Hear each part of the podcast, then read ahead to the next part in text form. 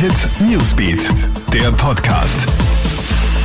Hi, ich bin Clara Jirovetz und das ist ein News Update am Sonntagabend. Würdest du online einen Christkindlmarkt besuchen? Auch am heutigen ersten Adventssonntag ist ja nach wie vor unklar, ob die Weihnachtsmärkte dieses Jahr überhaupt noch aufsperren werden. Deshalb sind ein paar Betreiber jetzt schon auf das Internet ausgewichen. Auch der berühmte Wiener Weihnachtstraum, der normalerweise am Rathausplatz stattfindet, bietet Online-Produkte von über 100 Marktständen an.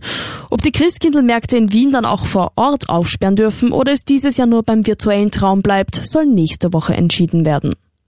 Es gibt endlich konkretere Pläne zum Ablauf der Corona-Massentests. Bildungsminister Heinz Fassmann hat am Wochenende den Schulen mitgeteilt, wie die Testungen für Lehrerinnen und Lehrer am 5. und 6. Dezember ablaufen sollen.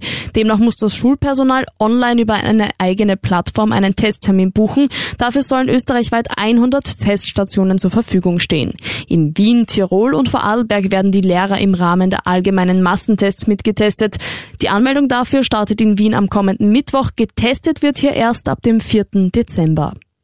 In Singapur ist jetzt ein Baby mit Coronavirus-Antikörpern zur Welt gekommen. Darüber berichten lokale Medien. Die Mutter soll während der Schwangerschaft im März infiziert gewesen sein und habe nun im November ein gesundes Baby geboren, das Antikörper gegen das Virus in sich tragen soll.